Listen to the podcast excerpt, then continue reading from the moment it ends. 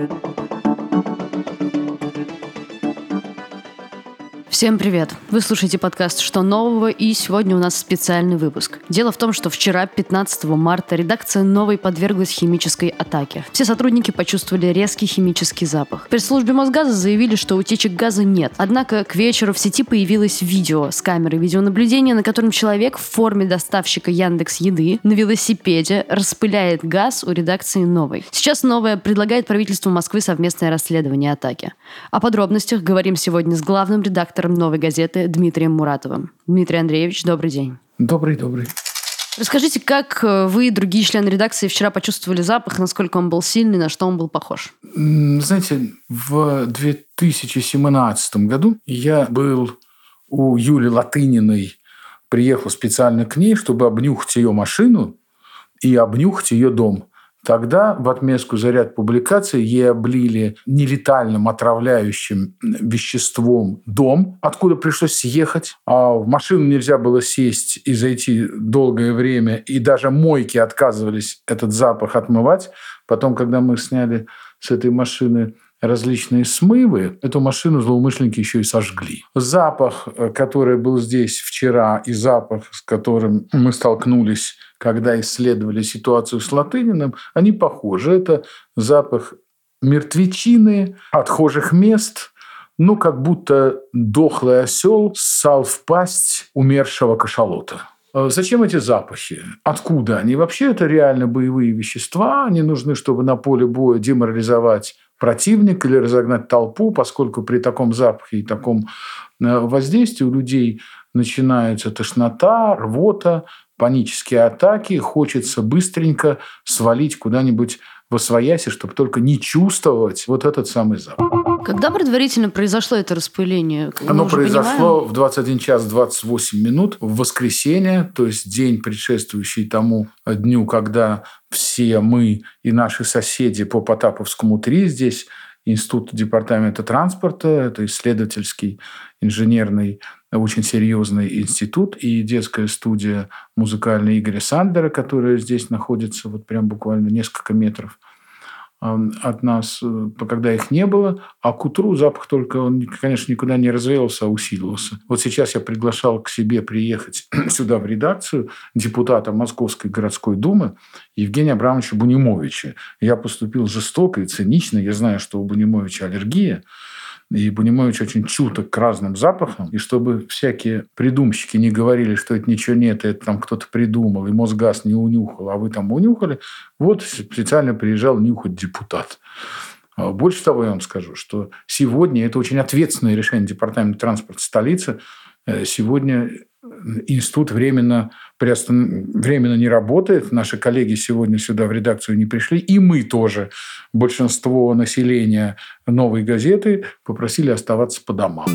Пострадали ли сотрудники? Каким-то образом? Ну, вот в чем отличие хулиганства от э, подобных террористических, прямо вам скажу, действий. Человек хорошо подготовленный, у него в специальном контейнере капсула с газом, у него дистанционный пульт распыления этого газа, он загримирован, одет в форму там, Яндекса доставки, он снимает все, что он делает на телефон, у него от велосипеда выведен специальный шланг, из которого видно, как идет распыление. Почему оно идет на этот момент? Понятно же почему.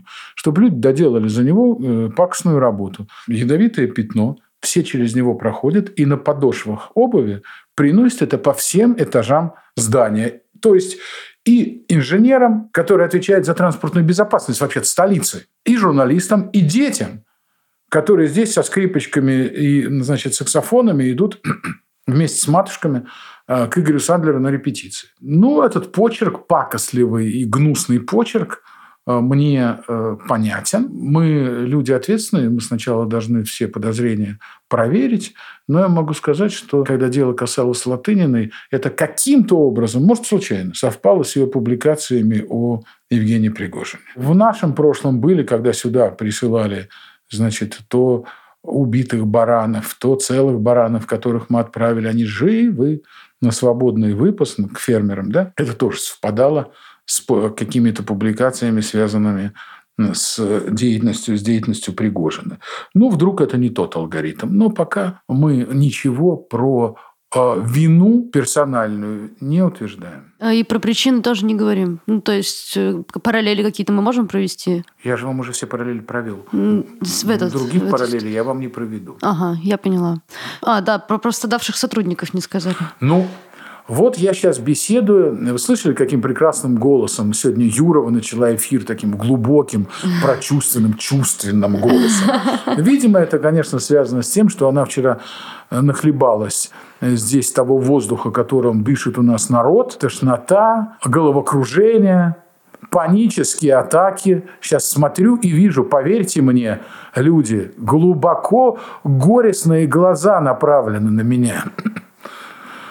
Да, э, вот пострадала Надя Юрова у нас, у нас пострадала девушка, которая убирается по контракту.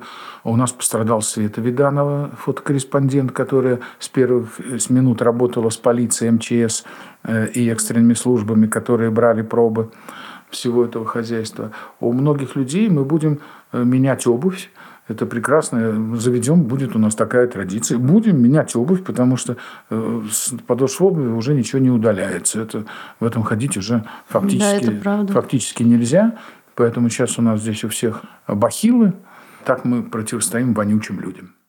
Интересно, что в этот раз атака на новую газету совпала с выходом материала Елены Милашиной под названием «Я служил в чеченской полиции и не хотел убивать людей». Там бывший спецназовец из Чечни рассказал о внесудебных казнях жителей Чечни в начале 2017 года, не скрывая имен палачей. Новая газета не намерена оставлять отравителей безнаказанными и уже подала заявление в прокуратуру. Этим делом заинтересовалась мэрия Москвы. Результатов официальной экспертизы от МЧС еще нет, но новая параллельно проводит свою независимую экспертизу, о результатах которой вскоре мы все узнаем. С вами был подкаст «Что нового?» специальный выпуск про отравление редакции «Новой газеты».